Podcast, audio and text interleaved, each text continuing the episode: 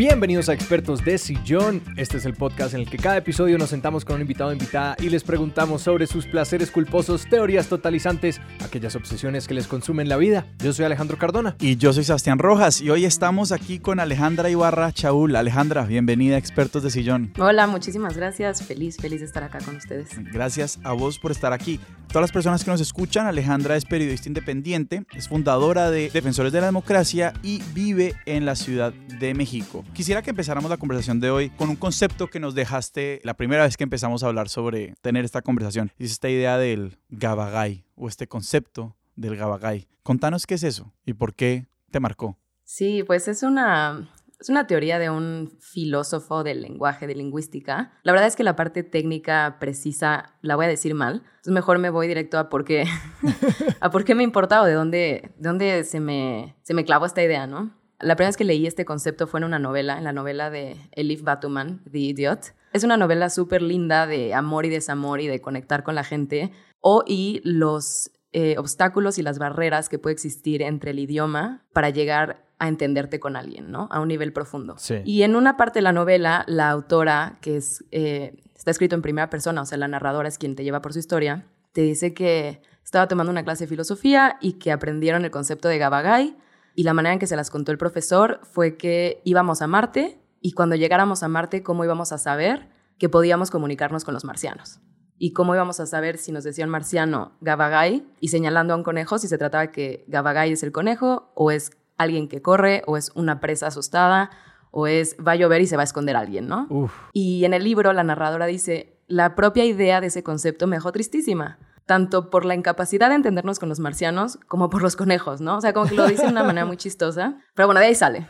Y poco tiempo después me lo tatué en el brazo. Y extendiendo ese concepto de Gabagai un poco a como nuestras interacciones humanas, no sé, digamos, eso a mí me, me, hace pensar en aquella pregunta que uno se hace a veces de sobre cómo, ¿cómo sabemos si, si todos estamos viendo los colores que son? O como los mismos colores que los otros están viendo. O incluso como ¿Cómo sabemos que cuando alguien dice que ama a alguien más es la misma cosa que yo digo cuando yo amo a alguien más? ¿Tú la ves como por ese lado o cómo entiendes tú Gabagay como entre, entre puros seres humanos? Pues? Totalmente por ese lado. Justo eso, Alejo, es lo que a mí me empezó a causar como... Cuando leí esa palabra, como que me, me hizo mucho clic porque este tipo de preguntas me causaban mucha angustia desde más chica, ¿no? Sí. O sea, yo me acuerdo, fui a la misma escuela, yo a la misma escuela, kinder, primaria, secundaria y preparatoria, 15 años en la misma escuela, con las mismas personas. Entonces yo sabía que cuando hablábamos de algo, teníamos todas las mismas referencias sí, sí. de clases, sociales, incluso como de familiares, porque conocíamos a nuestras familias. O sea, había como esta sensación de contención de que lo que decías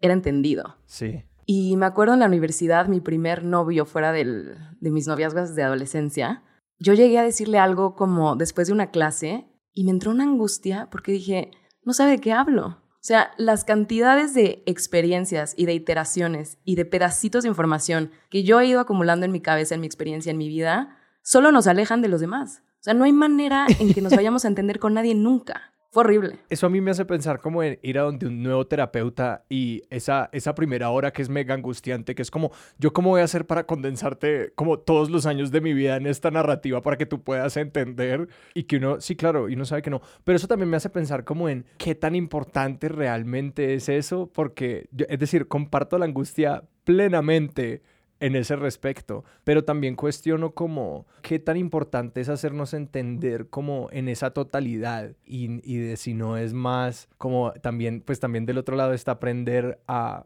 como dejarnos ser vistos como de estas maneras tan imperfectas, pues, de como de que no, no sé qué me vas a proyectar y no sé cómo me vas a leer, pero pues me toca. No, totalmente. Y ahorita que decías lo, del, lo de la primera cita con un psicólogo, creo que no solo es cómo le voy a resumir todo lo que he vivido, sino cómo le voy a lograr transmitir qué de eso importa y cómo me ha afectado, ¿no? O sea, el fondo de la conversación creo que eso es lo que a mí me da más miedo, nunca lograr conectar. O sea, ¿qué es lo que me importa y por qué? Y que mi interlocutor lo, lo sienta, casi que, que lo viva, ¿no? Pero sí, últimamente la verdad es que cuando conocí esa palabra y cuando me la tatué, creo que eran momentos oscuros de mi vida. podemos hablar un poquito de eso, podemos hablar del, del... De la oscuridad. Sí, sí, de que esa palabra conecta tanto que decidís, o sea, yo no sé incluso cuál sea tu filosofía de los tatuajes, porque hay gente que se raya cualquier cosa, otra gente que tiene una vara demasiado alta para ver qué se ponen en la piel. Entonces, ¿por qué terminaste diciendo como, esto va a ir en el brazo? Sí, sí, sí, sí, les cuento. Pues yo llevaba viviendo en Nueva York tres años, no, dos años en ese momento. Y para quienes han vivido en Nueva York, eh, vivirla es muy diferente que visitarla, ¿no? Es una ciudad engañosa. Sí, y pues yo llevaba un rato sintiéndome súper sola, la verdad. Mis amigos de la maestría se habían ido todos de la ciudad. Es esta cosa de una competencia voraz y constante. Viví sola un rato eh, me aislé mucho, luego viví con gente que no conocía y hubo un momento en que tenía nada más como un amigo en todo Nueva York y no hablábamos, o sea, nuestra lengua materna no era la misma y obviamente que te entiendes y platicas y todo, pero siempre había como esa sensación para mí de sentir que no estaba conectando con nadie. Y mi filosofía de los tatuajes siempre me habían gustado, siempre me habían parecido como artísticos, como pero no me había animado nunca a hacerme uno porque sí sentía como el día que me tatué algo, yo sabía que iba a ser una palabra o una frase, pero tenía que ser algo súper especial, ¿no? Y cuando leí eso dije, es esto, es Gabagay. Y ya encontré una, ahí una tatuadora australiana que estaba en Brooklyn, el cliché de los clichés. eso sí es absolutamente elegible, el cliché es algo que no deja lugar para la ambigüedad. Totalmente. Y ese se entiende en cualquier idioma. Exacto. Y nada, pues le, yo traté de ser súper profunda con la tatuadora que se llama Sammy Baby y le mandé un video y una explicación de qué era Gabagay y no sé qué, y toda profunda. Y es súper artística, o sea, la neta tiene tatuajes muy, muy bonitos. Y yo me imaginé que iba a llegar y iba a ser como un conejo con la palabra, como algo súper interpretativo. Y pues no, o sea, mi baby no se esforzó tanto en el diseño. me hizo un, un libro y abajo dice Gabagay. Pero me encanta mi tatuaje igual. Claro, ahí, ahí, hay un primer signo de como lo indeterminado de la comunicación, que ya no entendió que era lo importante. Totalmente. Y ahorita que dices indeterminado, creo que quizás tienes más precisa la definición que yo. Algo que yo veo detrás de, de esta historia empieza a ser como un poco, yo siento que al menos en, en, en, experiencia, dicho de una forma, uno, uno, pues por lo general, hay mucho tiempo en la vida en que uno no cuestiona las barreras de como el lenguaje que le es dado. Como que uno sí cree por algún momento que todo el mundo nada en la misma agua que uno nada y todo es entendible para los demás, que es un poquito lo que contabas de tu experiencia de 15 años en el mismo colegio con los mismos amigos y después darte cuenta que no, no todo el mundo nada en la misma agua y eso atraviesa incluso pues el idioma que en este caso es el español, ¿no? Y uno empieza a darse cuenta que ese lenguaje y la capacidad de entender está mediado por mil cosas de género, de clase, de nacionalidad, mil cosas. Y a mí cuando yo me empecé a dar cuenta de eso, como que creo que me dieron dos, o tuve como dos tipos de neurosis, una por como pensar uno cómo puede traducir todo de manera que lo que tú dices, como que la, importancia de las cosas sea transparente para todo el mundo. Así, al menos si bien puede que la gente no comparta lo que uno cree que es importante, al menos saben lo que uno cree que es importante y uno puede empezar desde ahí, pero al mismo tiempo eso es muy difícil porque tomar esas decisiones sobre quiénes somos y qué le vamos a mostrar al mundo, pues es cognitivamente muy demandante y emocionalmente muy demandante e intelectualmente muy demandante. Entonces te quería preguntar si tú habías tenido como sí, como ese encuentro con esa como necesidad de estar como traduciendo todo de la mejor manera, o sea, como cómo fue empezar a vivir en este mundo en el que ya te diste cuenta que los significados no eran transparentes para todo el mundo. Totalmente, totalmente. Y cuando dijiste ahorita lo de las intersecciones de género, de raza, de clase, creo que eso es esencial a esta parte de, entendernos y de tener como experiencias compartidas. Eh, y creo que uno de los momentos en los cuales yo empecé a entender cómo navegar esta angustia ante la falta de conexión, suena, suena pesimista, pero la verdad es que creo que fue más bien bonito, fue un poco rendirme y decir, no, no tengo que conectar con todo el mundo. O sea, no todo el mundo me tiene que entender a este nivel profundo de saber qué me importa y por qué. Y creo que parte de mis frustraciones previas también venían de una ingenuidad, de querer o esperar que personas que quizás nunca tuvieron la intención de entenderme, lo iban a hacer.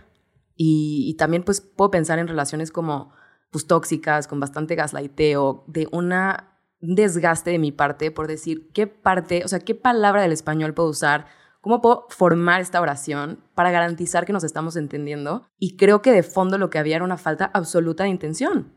Entonces, creo que al final, eh, y un poco al punto que decía hace rato Alejo también, creo que también trasciende al idioma. Y ahora me pasa que de repente siento una conexión tan rápida, tan inmediata, como tan pura, por decirlo de alguna manera, con bien poquito. Y digo, ah, pues ahí estaba. O sea, no tenía yo que hacer una, un diccionario de traducción de palabras intraducibles como sobremesa, eh, piojito, ya saben. Eso me, me, me, intriga mucho porque también como da cuenta como de, de una idea de el conflicto que uno está dispuesto a mantener en la vida. Y es como, ¿qué lugar hay para la fricción o como para el desacuerdo en tu vida de conexión? O sea, para ti, cuando tú dices, porque hemos hablado mucho de y conectar y la posibilidad de conectar, ¿qué es conectar? para vos? Definitivamente creo que conectar deja espacio para el disenso y para el no estar de acuerdo y para las discusiones y para los puntos de vista y para para estar en desacuerdo. Pero para mí la conexión es sentirme escuchada y sentirme entendida, como sentirme vista. Me acuerdo que en algún momento escribí, en estas épocas oscuras, escribí un cuentito y decía como, solo quiero sentirme leída, sentirme vista, sentir que alguien supo quién era yo. Y puedes no estar de acuerdo con cómo pienso y puedes no estar de acuerdo con lo que quiero, con... Podemos no tener proyectos iguales de vida, podemos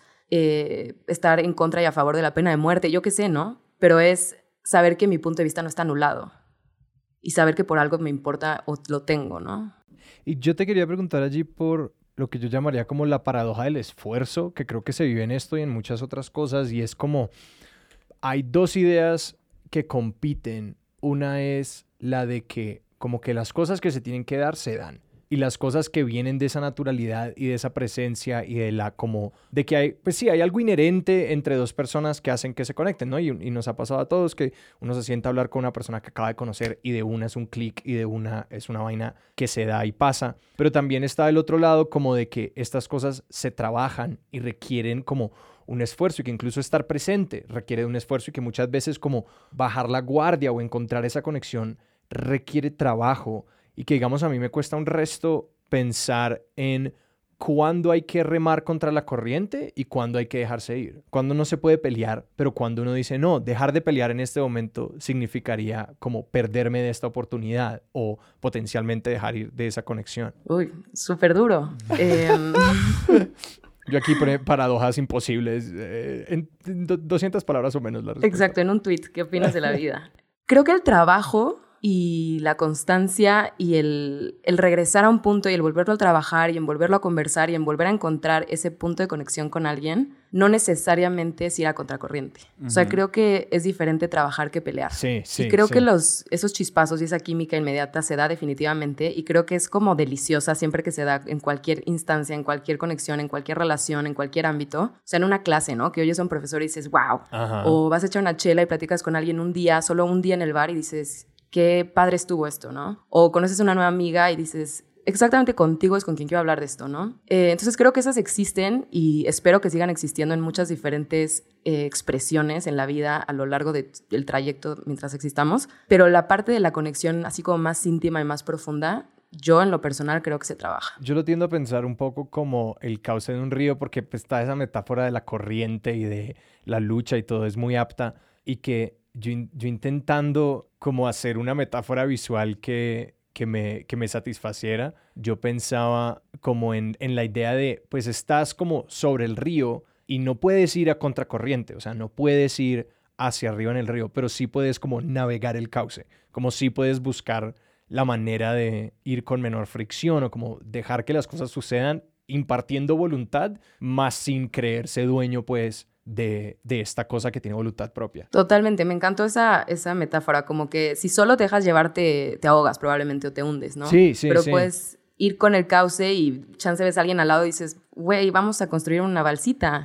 Entonces en el construir está el conectar, ¿no? Sí, sí, sí. Quiero que volvamos un poquito a, a esta ansiedad o esta tristeza volviendo a, lo que hablábamos al principio de, esta novela de Liv Batuman, ¿qué siente este personaje cuando se da cuenta que, bueno, que uno puede no llegar a poder, que uno puede llegar a, uy, está difícil, demasiado negativos, que conectar con todo el mundo es imposible. y eso es algo que, o sea, en lo que yo me siento muy visto y por eso te estoy preguntando para ver cómo, si se parece a lo que yo viví o fue distinto. Y es, si fue por cuestiones, por decirlo así, políticas o fue por cuestiones digámoslo como, sí, más emocionales y personales. Si fue como en una relación con, sí, puede ser una relación afectiva que simplemente como empezaste a sentir que había cosas que simplemente otra persona no iba a entender por no sé eh, qué, qué razones, o si fue como a medida que estabas tratando de buscar un lugar para estar como en la esfera pública, que empezaste a darte cuenta de como las fallas inherentes en la forma en la que podemos simplemente estar en algún tipo de plaza pública. O sea, no sé, no sé si... Mm, te súper explicas, pero es, es evidentemente no íntimo para mí. O sea, la esfera pública, me gusta muchísimo a mí hablar en público. O sea, cuando fue el- lo del libro, por ejemplo, que iba a entrevistas o eso, creo que es mucho más fácil cuando sabes qué quieres decir y sabes que quieres transmitir un mensaje. Pero no, para mí la angustia y la tristeza del Gabagay tiene que ver con relaciones en las cuales soy vulnerable. Creo que me gusta mucho esa, esa distinción que haces como en que cuando uno está en la esfera pública se trata de transmitir un mensaje, porque creo que una de las trampas, por ejemplo, de las compañías de publicidad que se hacen llamar redes sociales que nos ponen es que como que querían emular esa experiencia de la construcción colectiva de significado, pero que por ejemplo yo por mi, por, en mi caso, yo solamente he encontrado un nivel de tranquilidad frente a ellas cuando las he empezado a pensar así, como esto es una tarima y no pueden ser más que eso porque es, es falso y es una ilusión. No, totalmente. Yo con las redes sociales soy como... Quizás con Instagram lo era menos, pero es la única que tengo eh, privada y las considero como con mucha cautela. O sea, no es un lugar donde yo soy yo. Es una plataforma donde comparto algo que me interesa, pues sí, como proponer, ¿no? O postular o ahí poner al, debate, pero creo que no es lo que busco en las redes sociales tampoco, ¿no? Ese trabajo de conectar, o esta idea que, que, que has desarrollado sobre conectar y sobre todo esa relación con la vulnerabilidad, ¿cómo empieza a meterse en tu trabajo como periodista? Y lo que te parece que es importante hacer como desde el periodismo. Sí, eh, me pregunto mucho eso yo últimamente, como que trato de encontrar el, como el hilo conductor o la línea en común entre las cosas que más he disfrutado hacer profesionalmente. Y creo que está en el fondo de eso como lograr hacer que a la gente le importe. O sea, como por ejemplo, cubrí la pandemia, el inicio de la pandemia desde el interior de un hospital y yo escuchaba mucho las eh, experiencias y los testimonios de los residentes médicos, ¿no? Y que yo veía como muy, pues como muy chavos y de repente entender que ellos que tenían como tanta confianza en la certeza y en la certidumbre de la medicina se encontraban con una situación que por más que ellos hacían lo que ellos sabían hacer, salía el resultado contrario. Yo los escuchaba con una tristeza y con una frustración, con una impotencia. O sea, una, una doctora me dijo en algún momento como, hay veces que yo después de hacer todo lo que tengo que hacer, de cambiar el ventilador, de medirlo, de moverle las, la- los ajustes, de darle la medicina, de hacer los análisis de sangre, llego a un momento que entro a la terapia intensiva, les agarro la mano y les digo, vete en paz. Y para mí mucho más importante o interesante que informar sobre los datos de cuántas personas se habían contagiado o cuál había sido el número de, de- muertes en ese hospital, era transmitir eso que estaba viviendo ese grupo de doctores, que a mí me parecía súper fuerte. Y eso es lo que más me gusta del periodismo. No sé ni siquiera la verdad a veces si es periodismo o solo es contar historias, pero sí es como encontrar dos mundos que quizás nunca se hubieran encontrado o nunca se hubieran comunicado o conectado y tratar de hacer esa conexión para que se vean y se escuchen y, y se sientan de alguna manera. Una cosa en la que yo estoy como pensando y me está dando vueltas en la cabeza y no sé simplemente si me estoy eh, haciendo un ocho innecesariamente es si uno casi que acepta esta premisa de que, o sea, o si uno se pone muy pesimista frente a, la idea de, la, de lo indeterminado de la comunicación, etcétera, etcétera, y acepta que hay unos límites muy profundos al entendimiento y de hecho como a lo que podemos hacer, como que hay unas vainas que están jugadas y que nos trascienden, pero sobre todo a la idea de la conexión y de los, de, sí, de, la, de como de la, ple- la plena comunicación y el pleno entendimiento como algo imposible en la vida. Uno como igual comunica en un mundo donde eso es una realidad. Y uno como viaja y migra y vuelve en un mundo donde eso es una realidad, porque eso por el eso es como la antítesis de no sé, una idea de cosmopolitanismo, ¿no? Como no, como que no nos podemos entender del todo. La verdad es que creo que dentro de todo esta como subyacente tristeza a este concepto y la nostalgia que, que lo caracteriza, sí creo que a veces es posible. O sea, sí creo que de repente, no a todos, no vamos a lograr comunicarnos con todos, pero creo que sí podemos como echar cosas al, al abismo y al mar y al mundo. Y algunas como que van a hacer clic con otras personas, ¿no? Y como que lo que yo trato mucho de preguntarme, por ejemplo, cuando quiero contar una historia, vamos a publicar un reportaje este, este lunes sobre las familias de los periodistas asesinados y desaparecidos en México y cómo es su vida después de ese evento delictivo, ese crimen, ¿no? Esa, ese hecho violento.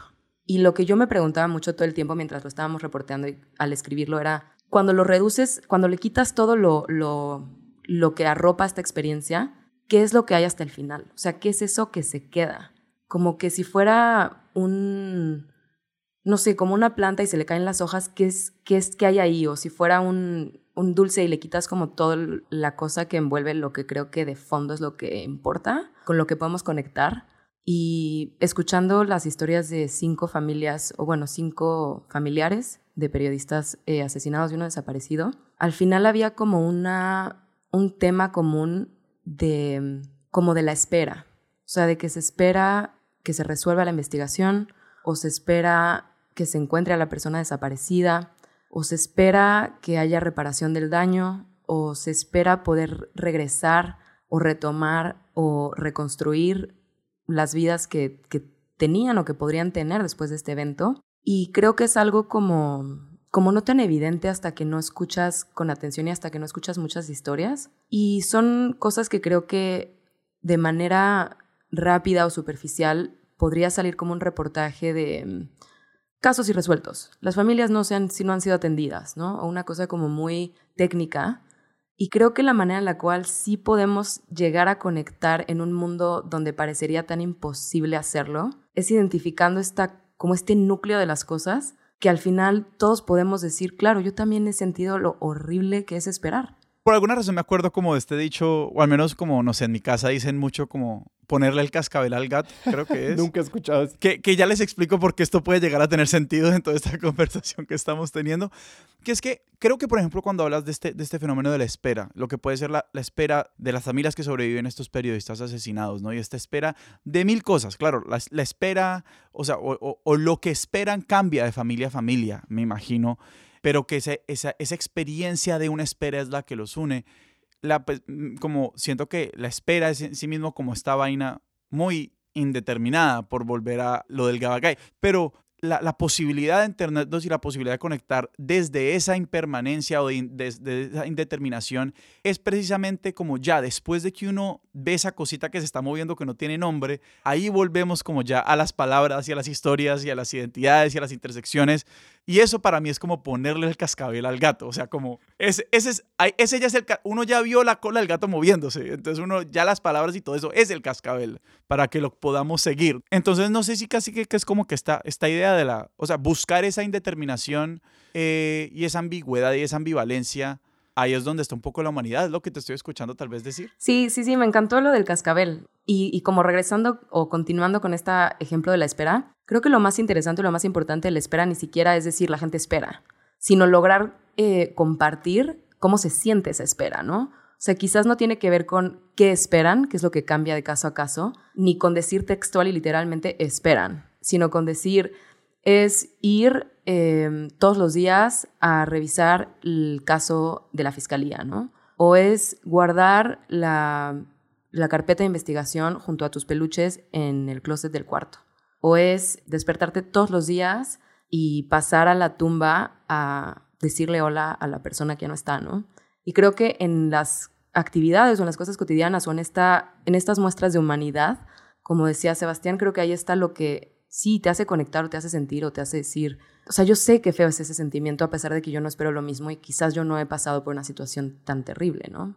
Hay algo que me resalta muchísimo y es lo, lo contradictorio y lo lindo de que hablabas de cómo la, la ansiedad partía de cómo yo voy a hacer que el mundo como que entienda lo que habita dentro de mí, pero que la respuesta se encuentra es como indagando en lo que está dentro del otro como de que es mucho más fácil interesarse por la otra persona que hacer que las otras personas se interesen por uno. Pues hay una dimensión del Gabagay que es un poco como cómo es que el mundo se va a perder de todas estas cosas tan increíbles que están pasando al interior mío. Y siento que esa es como la versión más adolescente de esa... ¿Cómo los, cómo los marcianos se van a perder de esto tan bueno que estamos viviendo sí, nosotros? Sí, sí, total. De este planeta que se quema. Exacto. Pero que entonces hay algo de hecho muy, muy sabio y muy maduro en, en decir no, como que me va a interesar por esa cosa que está pasando allá, porque parte de ese reconocimiento de como que sí, puede que todo lo que está pasando acá adentro está muy bueno, pero eso significa que ahí hay algo igualmente de profundo en, la en mi interlocutora, en la persona que está al otro lado, en todas las personas que caminan por allá, que ha de ser igual de profundo e interesante. Sí, yo no, no, no quiero ser la persona que me que diga que no es maduro cuando, gracias por decir que lo es. Creo que es raro porque creo que es como doble o como encapsulado, no sé cómo explicarlo, pero creo que una parte de buscar entender a los demás o buscar conectar con los demás es trascender esta, esta angustia inicial de no sentirme entendida pero también creo que lo que lo que yo también quiero que se entienda de mí es que lo que me importa es que nos entendamos. ¿Me explico? Para ti en estos, en, en estos momentos de conexión, casi que lo que más te importa es que los otros entiendan lo importante que es para ti entenderlos. Exacto, exacto.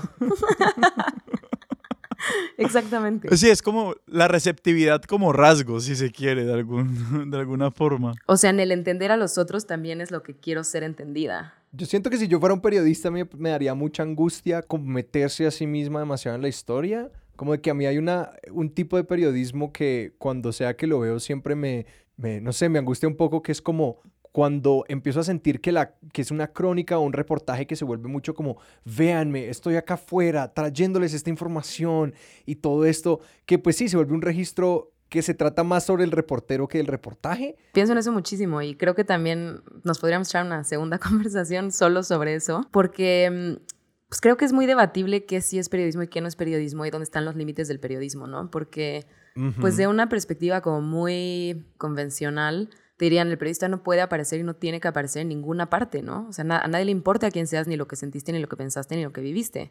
Pero yo creo que es bien ingenuo pensar que quién eres, cómo lo viviste y lo que pensaste no está informando toda la manera en la cual recibiste la información, hiciste las preguntas, la capturaste y la estás transmitiendo. Entonces, de cierta manera, creo que también puede ser más eh, transparente sin hacer que el reportaje se vuelva sobre ti, en cuyo caso puedes hacer un ensayo personal muy bueno, ¿no? Sí, que creo que eso eh, también se conecta con los, como, los temas más amplios de los que estamos hablando en términos de como ese reconocimiento, ¿no? De que es como que la, ese reconocimiento de la imperfección de la comunicación no significa que nos tengamos que como rendir en el intento. Porque yo siento que yo le aposté a ese caballo mucho eh, hace algunos años, de que como que yo podía como sencillamente volverme tan buen comunicador que esto ya no era un problema que era como que, no, esto es un problema como de, de habilidad en la transmisión y en la comunicación, pero que básicamente después de como ver ese caballo perder y perder, es como, ok, vamos a hacer un cambio de estrategia aquí, porque es que estoy pensando mucho en una conversación que tuve con una escritora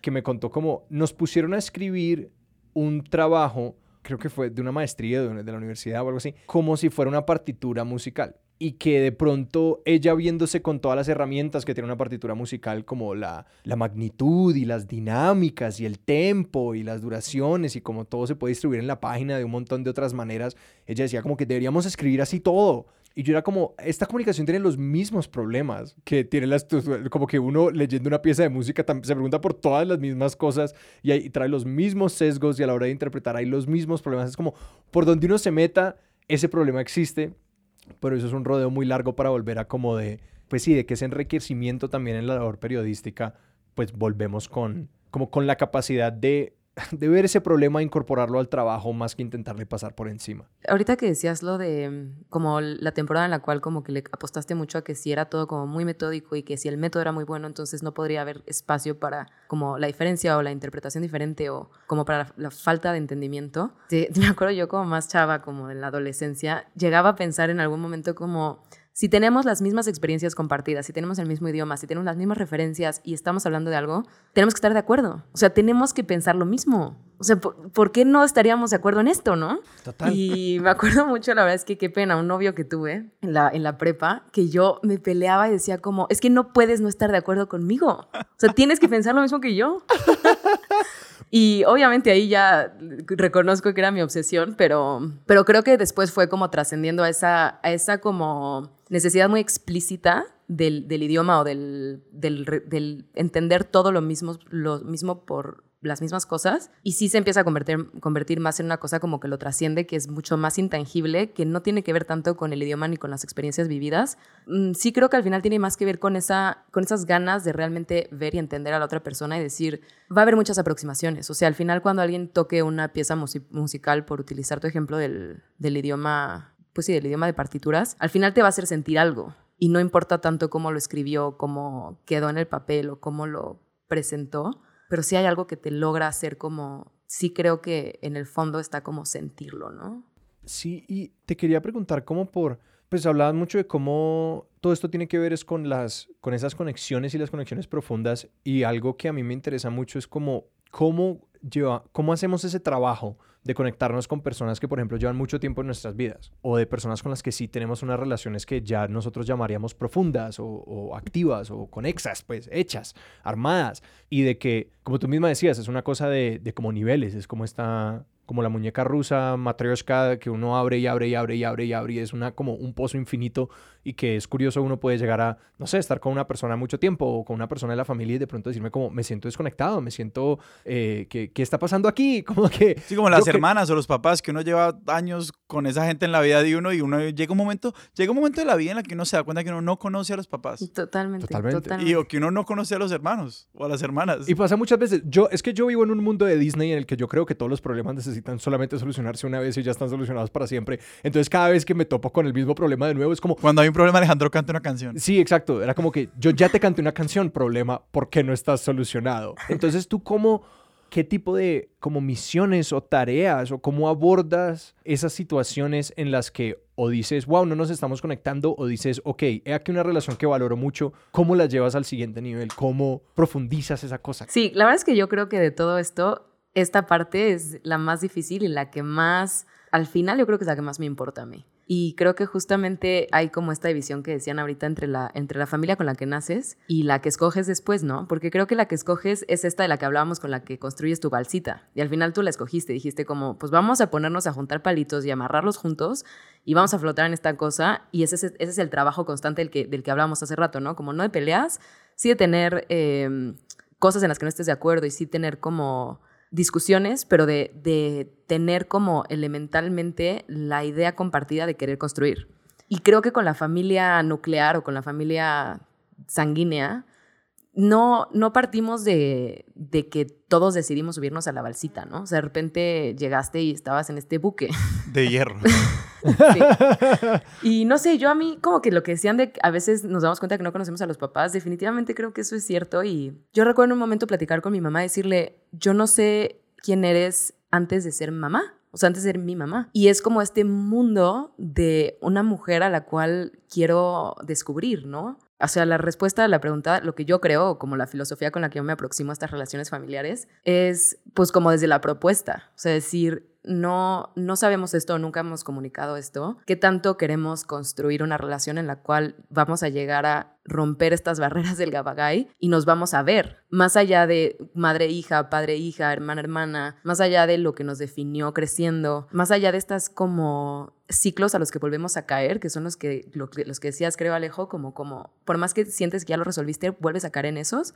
Y pues creo que parte de, de querer conectarte, y también a veces a mí me pasa mucho que hay conversaciones que yo sé que no podemos tener. O sea, hay veces que digo, esto que sucedió me molestó mucho, me dolió mucho, o yo creo que nunca entendieron qué implicó para mí. Y yo digo, no, y no estamos en el lugar de tener esa conversación, porque ahorita no vamos a poder. Pero hay muchas otras que hace cinco años yo nunca hubiera podido tener con mis papás o con mi mamá en particular. Y de repente hace unos meses me he encontrado teniendo conversaciones que ha sido como increíble, ¿no? Hace algunos años me acuerdo que mi mamá pues sí, yo creo que era bastante literal en su presión porque yo tuviera pareja, ¿no? Como, ay, ¿por qué no sales con alguien? Este, ¿Con quién estás saliendo? ¿Por qué no tienes novio?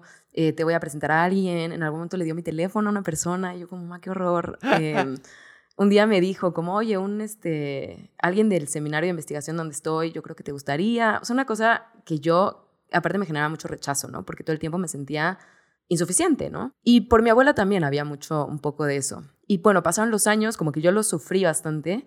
Y hace poco, por primera vez, pude hablar de eso con mi mamá. Le dije, a mí me hizo mucho daño que todo el tiempo como que me estuvieras insistiendo en tener pareja. Y, le dije, yo como que lo, lo, como que lo asumí tanto y lo, como que lo tomé como una cosa que yo realmente sí tenía que resolver, que me generaba muchísima presión y tenía como experiencias súper feas. Y al principio uno, hubo como una resistencia en la cual ella me decía como, me dijo, yo no tengo tanto poder sobre tu vida. Y son como estas, justo esas cosas de decir, ¿por qué estamos hablando el mismo idioma? ¿Por qué estamos hablando de las mismas experiencias, de las mismas conversaciones y no nos estamos entendiendo?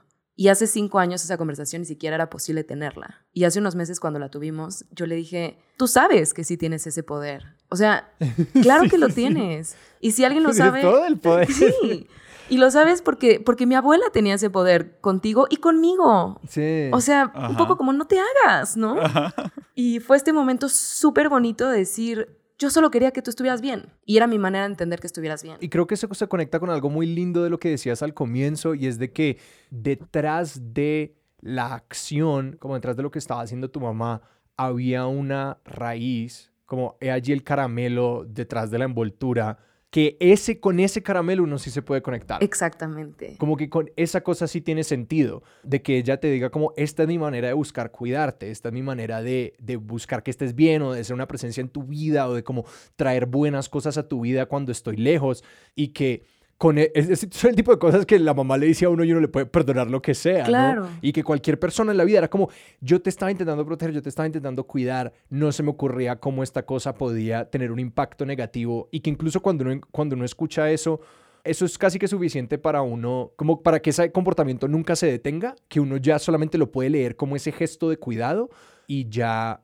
y ya ni siquiera raya, porque entonces uno lo puede entender desde esa otra perspectiva. Me hubiera, en vez de, en su momento me sentí al revés, me sentí como insuficiente, me sentí aislada, me separé, me distancié, y si hubiera entendido que era el caramelo que había dentro de esas eh, insistencias, me hubiera sentido súper arropada. Me hubiera sentido súper protegida, me hubiera sentido súper querida. Uf, o sea, eso es, eso es el núcleo, justo. Y que también, no sé, yo teniendo conversaciones con mi mamá recientemente me he dado cuenta también que como que a veces ni siquiera hace falta como encontrar esa cosa, como que solamente con la, con la expresión de ambos lados, incluso si no se llega a una respuesta satisfactoria eh, o una cosa con la que uno se pueda llevar o trabajar o que, o que resuelva cosas, como que incluso eso es, constructivo. Incluso solamente el encontrarse ahí y decirle, oye, me hizo sentir esto, oye, me hizo sentir esto. Ya en eso, como que ese es el primer paso de empezar a negociar, ese es el primer paso de empezar a buscar esas raíces en las que uno sí se puede relacionar. Porque siento que estaba leyendo alguna vez como un soldado hablando en una crónica diciendo básicamente como que el miedo que yo sentía en el campo de batalla no es diferente al miedo que puede sentir cualquier otra persona sobre cualquier otra cosa.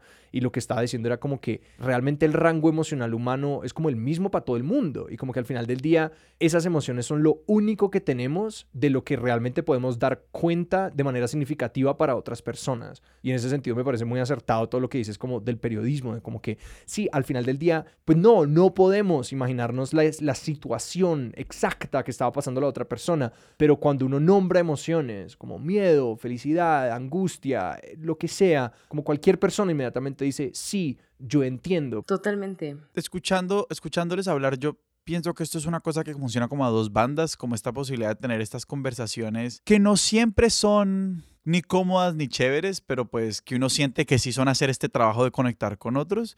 Y yo lo siento como que es una mezcla y es una alquimia muy difícil entre como transparencia y sensibilidad. Pues porque por un lado uno sí necesita la visibilidad, o como que uno sí necesita saber como qué está ahí, uno sí necesita saber como con qué estamos lidiando.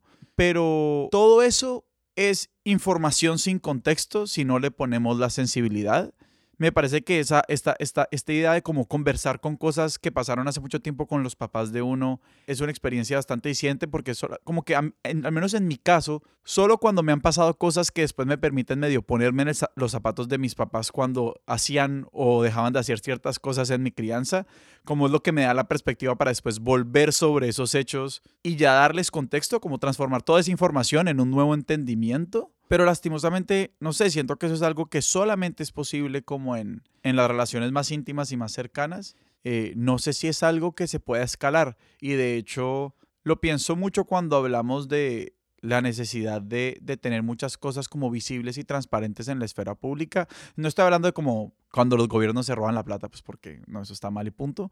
Pero como a veces me, me, me, me angustia la compulsión por la transparencia y la visibilidad en muchas cosas de, de la vida en público, no digo de redes sociales, sino como de la vida en público, porque siento que simplemente no va acompañado de sensibilidades compartidas. Entonces es como pura información en un vacío eh, que no nos permite conectar. Así estemos como técnicamente como mandándole cosas a la misma, el mismo canal. Compartiendo el canal no significa compartir sensibilidad. Creo que es un poco como vestir las cosas de contexto también, ¿no? O sea, como que no puedes conectar o no puedes llegar a entender a alguien más si no entiendes dentro de qué mundo está viviendo lo que está viviendo, ¿no? Y ahorita que decías lo de las experiencias vividas que después puedes llegar a compartir con tus papás o con gente que, que quizás más chico no lo hubieras ni siquiera identificado. Estaba pensando que tal vez antes yo tenía mucha obsesión como con definir las palabras y definir los conceptos y definir que estuviéramos entendiéndonos y estuviéramos todos teniendo la misma idea por la misma palabra, ¿no? O sea, como muy al estilo de Gabagay. Y quizás tiene mucho más que ver, ahorita escuchándote, tener más acervo emocional. O sea, como tener, haber tenido más experiencias, haber tenido, o sea, como cuando uno es más niño ha tenido, no sé, felicidad, enojo y cansancio, ¿no? Creo que ni siquiera tristeza. Y poder ir como haciendo este acervo o este diccionario de emociones y de, y de diferencias sutiles dentro de las mismas emociones y poder llegar a decir como, ah, ok, chance y ese momento en el cual mi mamá estaba de tal manera o mi papá estaba de tal manera, sentían felicidad, pero también tenía ahí una mezcla de nostalgia y un poquito de culpa, ¿no? Y hasta no vivir toda esta amalgama de emociones, quizás nunca puedes llegar a entenderte porque no, no ha estado ahí. Pero tampoco sé si dependa de que uno tenga que haber vivido exactamente lo mismo que los demás porque regresamos a mí yo de prepa. Sí, exacto. Vamos a como totalitarismo, todo el mundo tiene que tener las mismas experiencias para que se puedan entender. Exacto. Como si hubiese sido una dictadora, ese hubiese sido tu programa. sí, hubiera sido eh, un programa forzoso de mm, experiencias eh, intensivas emocionales. Exacto con un repertorio amplio. Hemos hablado un poquito y estamos hablando cuando nos contaba sobre la experiencia de estas familias que sobreviven a los periodistas asesinados en México y hablábamos como de, claro, todo el mundo puede conectarse con la, como la forma de, de, hacer esa historia universal, no es hurgando en lo específico del trauma, de, de, lo específico de la violencia, sino en la universalidad de la espera, que es eso como tan, tan indeterminado. Y eso me lleva a pensar en como los traumas generalizados o los traumas que se viven como en muchas sociedades a nivel, a nivel, sí, de sociedad, y perdón que no esté siendo más elocuente, cuando volvemos sobre todas estas cosas y sobre todos estos traumas, que son cosas que, que son tan, tan, tan complejas. O sea, es, es como que son tan complejas que aturden, ¿no? Que casi que como eliminan la posibilidad de precisamente lo que hemos tratado, lo, lo que hemos estado conversando, como eliminan la, hacen que, que conectar parezca tan difícil ¿Cómo empiezas tú a recoger esa pita? Desde, desde por ejemplo, ya esta labor que haces mucho más amplia de, de, de, periodista y de, y de, memoria, porque, porque me parece que la vaina se empieza a volver más compleja cuando cobija toda la sociedad y cuando estamos hablando de actores que pues en un, eh, dentro de un bosquejo bastante torpe en el que hay buenos y malos, ¿no?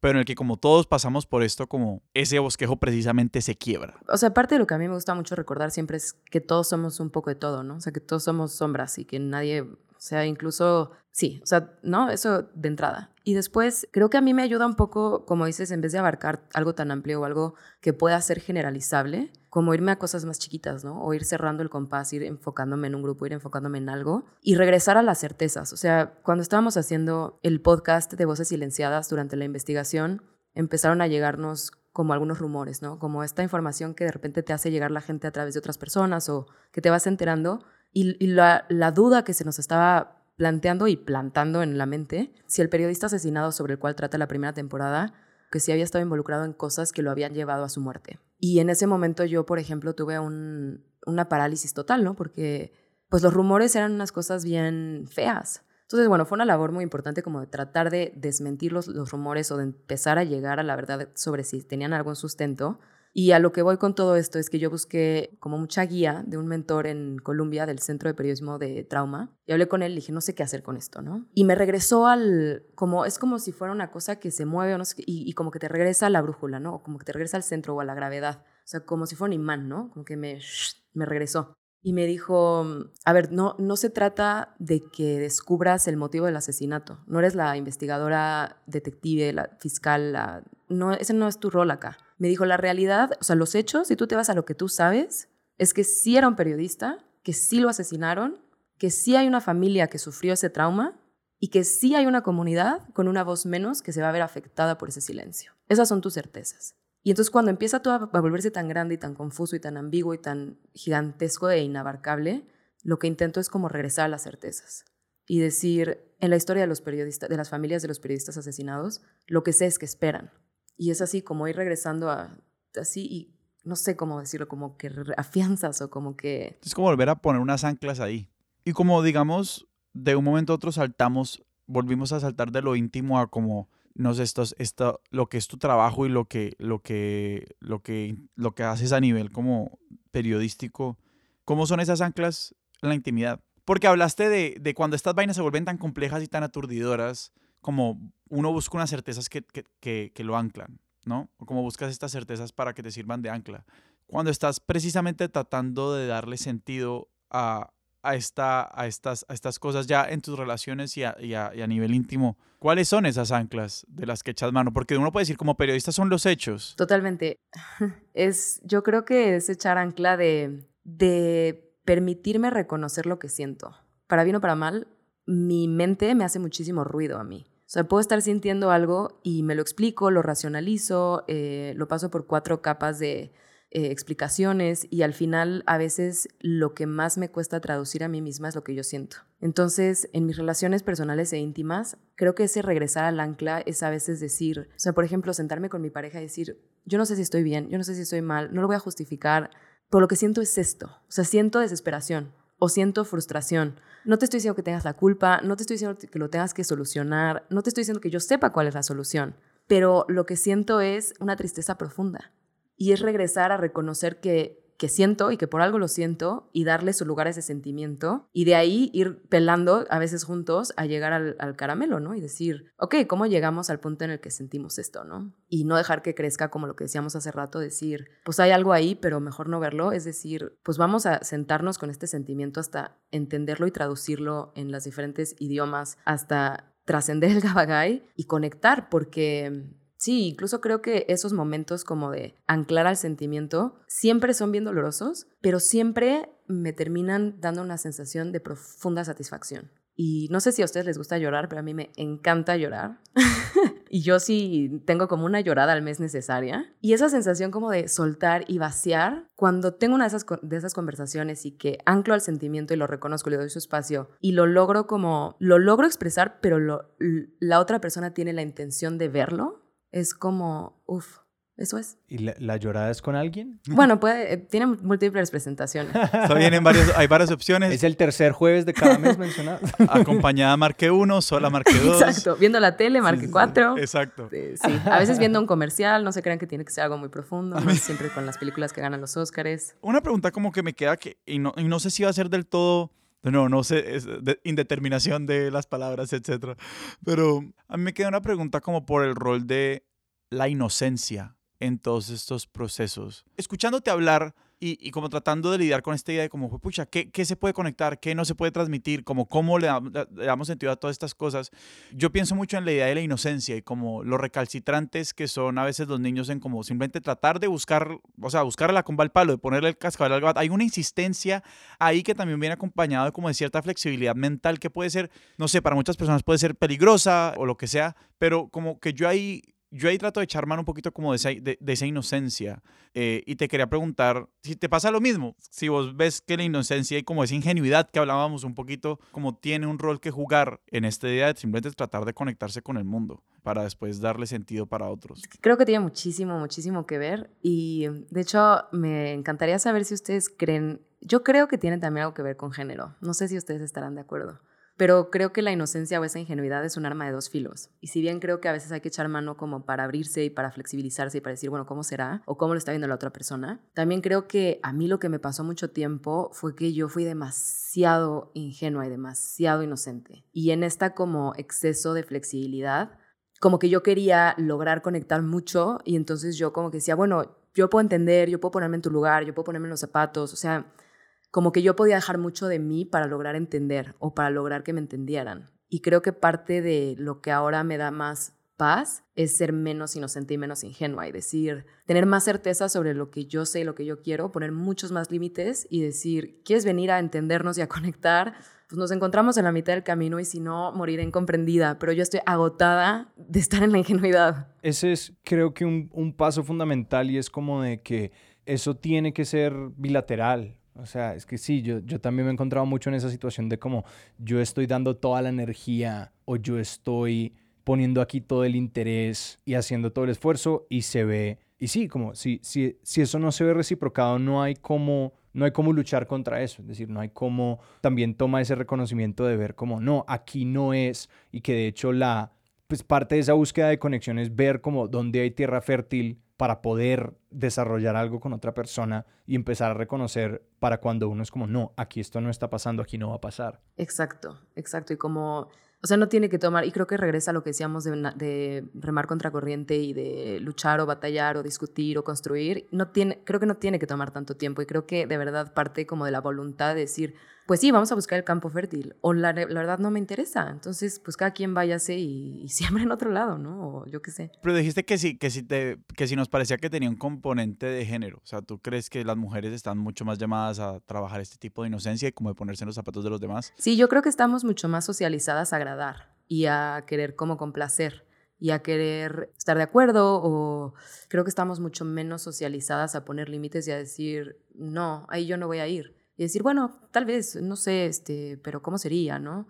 Eh, tengo como muy presentes momentos donde, como con este afán de, de no disgustar, pues yo estuve como, por ejemplo, en, en, conversaciones de horas con gente que yo no tenía que estar conversaciones de horas, ¿no? Me acuerdo una vez que estaba cambiando el celular en Nueva York y fui a la tienda, este, y, y, había un, chavo, que era un, un, chavo puertorriqueño, y me empezó a decir como, ay, pero tenemos que ver no sé qué cosa de tu celular, y tienes que quedarte aquí, tienes que enseñarme el chip de tu celular, y este, tienes que esperarme a que hable con no sé quién. Yo estuve creo que dos horas, o sea, también yo no sé qué me pasaba, ¿no? Pero creo que estuve dos horas ahí en la tienda.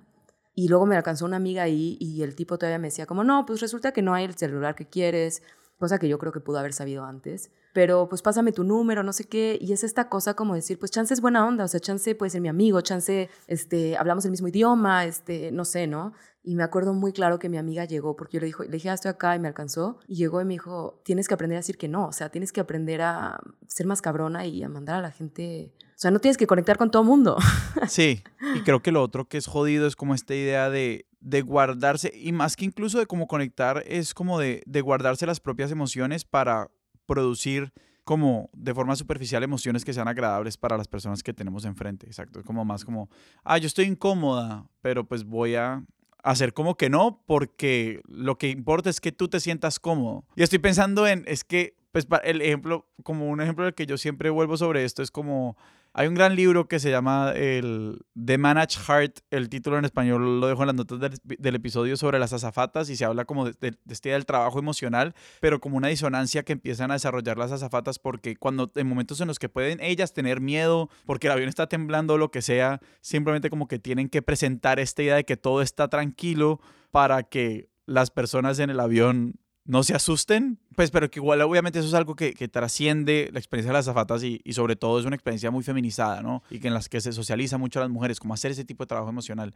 Pues que obviamente todos estos, estos como estas ideas de como mantener dos, dos, dos, dos emociones al mismo tiempo, una que está hacia el mundo y otra que está dentro de nosotros o dentro de nosotras, pues es muy jodido porque empieza precisamente después uno cuando recoge la pita y dice voy a poner más límites, pues uno ya tiene muy desdibujado quién es uno, entonces no sabe dónde van a empezar a surgir esos límites, que creo que es el trabajo difícil que viene después. Yo algo que trabajé en terapia era el hecho, por ejemplo, de que para mí la ira era una emoción como completamente inaceptable como la rabia y el enojo como emociones que no se deberían sentir y que son como malas, como un juicio de valor enormemente potente sobre esas emociones y que yo aprendí muchísimo a reprimirlas. Y también estoy completamente de acuerdo con que esa, esa, en esa socialización hay como un énfasis de género marcado y que en las, pues en las conversaciones que he tenido con mujeres en mi vida como refuerzan esa noción, eh, como pues ellas me lo dicen, como eh, que sienten, que sienten esa ese énfasis por todo lo que tú decías. Pero pues, no sé, la, la, en toda la socialización partimos de como esta negociación de que no todo el tiempo podemos sentir todas las cosas o expresarlas en sus totales magnitudes, pero precisamente por eso es que es como tan importante mirar, bueno, cuándo estamos reprimiendo y a qué niveles y, al, y luego qué estamos haciendo con esas emociones, porque de todas maneras están allí, como que a algún lugar se tienen que ir, algo tenemos que hacer con esas cosas o nos acabamos haciendo muchísimo daño. Totalmente, y creo que yo nada más agregaría que además de reconocerlas y decir cuántas de estas emociones estamos reprimiendo, ¿por qué las estamos reprimiendo? Mm. No, que para mí eso es como otra vez llegar al caramelo del centro. Porque vale decir que muchas veces es válido, como que muchas veces esa represión es válida y necesaria, ¿no? Como de si, si queremos, no sé, no se me ocurre un ejemplo porque todo puede ser, todo es controvertible, pero pues hay muchos momentos donde uno dice como que no, pues yo no me voy a poner a llorar como ya mismito, pero que precisamente frente a tu pregunta de que preguntarse por qué lo hacemos, muchas veces esas respuestas son, se vuelven muy pendejas, porque como que heme aquí rodeado de familia y amigos que me aman y no estoy dispuesto a como dejarme ser visto, ser oído y que en ese momento entonces la razón se vuelve muy, muy pobre y uno se da cuenta, ah, no, aquí estoy es como sobreaplicando ese condicionamiento de no mostrar y de no, y de no estar pero ya como por automatismo. Sí, totalmente. Y creo que también, bueno, regresando a, las, a la socialización de las, como de los géneros y de lo que se espera de nosotros, sino también, de nuevo, creo que es una idea que requiere más desarrollo y probablemente mucho más estudio al respecto, pero creo que eso también entra dentro de la dificultad de, de conectar y de llegar como a este punto de vernos y de entendernos, porque creo que es bien difícil en algunas circunstancias soltar esta esta cosa que tienes que ser o que tienes que demostrar ser o que, está, que te cargaron que tenías, con la que tenías que cumplir y de verdad como que arrancártela y decir, bueno, independientemente de todo eso, hay esto, ¿no? Y para, para los libros, para los comentarios del episodio, hay otro súper bueno, no sé si lo han leído, pero es mi obsesión de los últimos como tres años, que se llama Down Girl, The Logic of Misogyny. Es, o sea, lo lees y ya ves el mundo diferente para mí. Como que todo tiene mucho más sentido, de Kate Mann. Y yo sobre eso quería preguntarte, porque claro, empezamos hablando de Gabagai como, bueno, esta, esta, esta idea de que a veces la imposibilidad y insistir en buscar esa conexión, ¿no? Y ahora estamos llegando un poco a una idea de como el desencuentro y que a veces simplemente lo que hay que hacer es desconectar, pero eso también requiere un trámite y, y quisiera indagar un poquito en cómo ¿cuál piensas que, ¿cuáles piensas que son precisamente como esas sensibilidades que hay que cultivar para, para el desencuentro? Porque creo que a veces como parte de los problemas es que se nos, o sea, hay, un, hay una educación, una socialización emocional muy precaria que en la que todo desencuentro es conflicto, y en la que todo mm. desencuentro es agresión. Y precisamente que uno a veces no quiere poner, como uno a veces no pone límites porque uno lo que no quiere hacer es recurrir a la agresión, el conflicto, que es lo único que uno tiene en la paleta emocional, como por uno decir no. Entonces te quería preguntar un poco como por tú cómo has hurgado ahí para no solo tener eso a la mano a la hora de poner límites en esto de ahora de como no, no siempre hay que conectar. Sí, híjole, no sé, como que creo que ese es un trabajo totalmente en construcción para mí y ha sido un proceso de los últimos años de muchísima introspección y de muchísimo eh, conocerme a mí, que igual y suena raro, suena trivial o suena tonto, pero pues yo hace poco me di cuenta que me conocía bien poquito y, y, creo que viene bien de la mano conocerte, quizás no para saber qué no quieres o dónde poner los límites de dónde no quieres conectar, sino plantearlo al revés y decir, ¿dónde sí? ¿Con quién sí quiero conectar? Sí. ¿No? O sea, no voy a partir como de, voy a conectar así al absoluto y en masividad y solo voy a ir como bardeando donde no, sino decir, a ver, voy a como regroup y voy a como regresar al, al, sí, como a lo más cercanito, aislarme un poquito y decir, ok, voy a salir y con dónde sí quiero conectar. Ya como, hmm. como mucho más, con, con mucho más agencia y como, sí, regresamos creo que un poco a esto de la ingenuidad y la inocencia y de estar menos como esperando que poder conectar con todo el mundo y decir, chance, yo no quiero conectar con todo el mundo y con quién sí elegiría conectar. Pero si pasamos eso al periodismo, ya creo que se convierte en una conversación un poco más complicada, porque ahí sí que quiero conectar con más gente.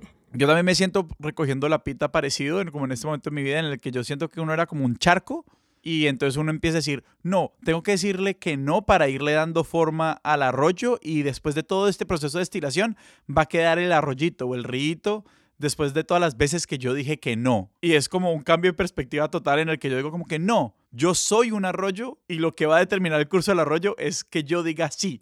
Sí quiero voltear por ahí. Sí, sí, sí, sí, me encantó eso el charquito. Me sentí muy identificada. Qué buenas metáforas hídricas, equipo. Hoy realmente le hemos sacado el estadio con las metáforas hídricas. Totalmente. Entre arroyos, riachuelos, charcos y balsas, sí. podemos entender nuestra existencia en realidad.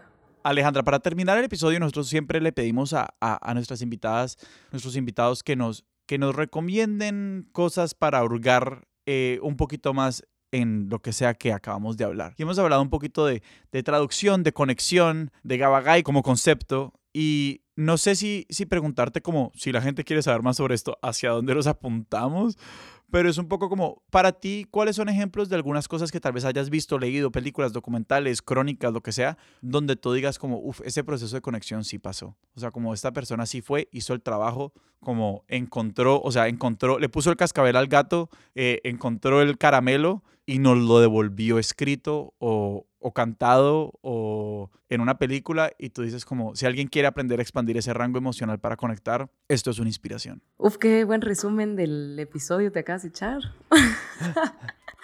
Eh, de entrada la novela que, de la cual surgió todo esto, The Idiot, de Liv Batuman, no, no sé si necesariamente habla de estos temas en concreto, pero definitivamente no sé qué opinas tú, Sebastián, pero al final sí me, me transmitió mucho, ¿no? O sea, me hizo sentir un montón.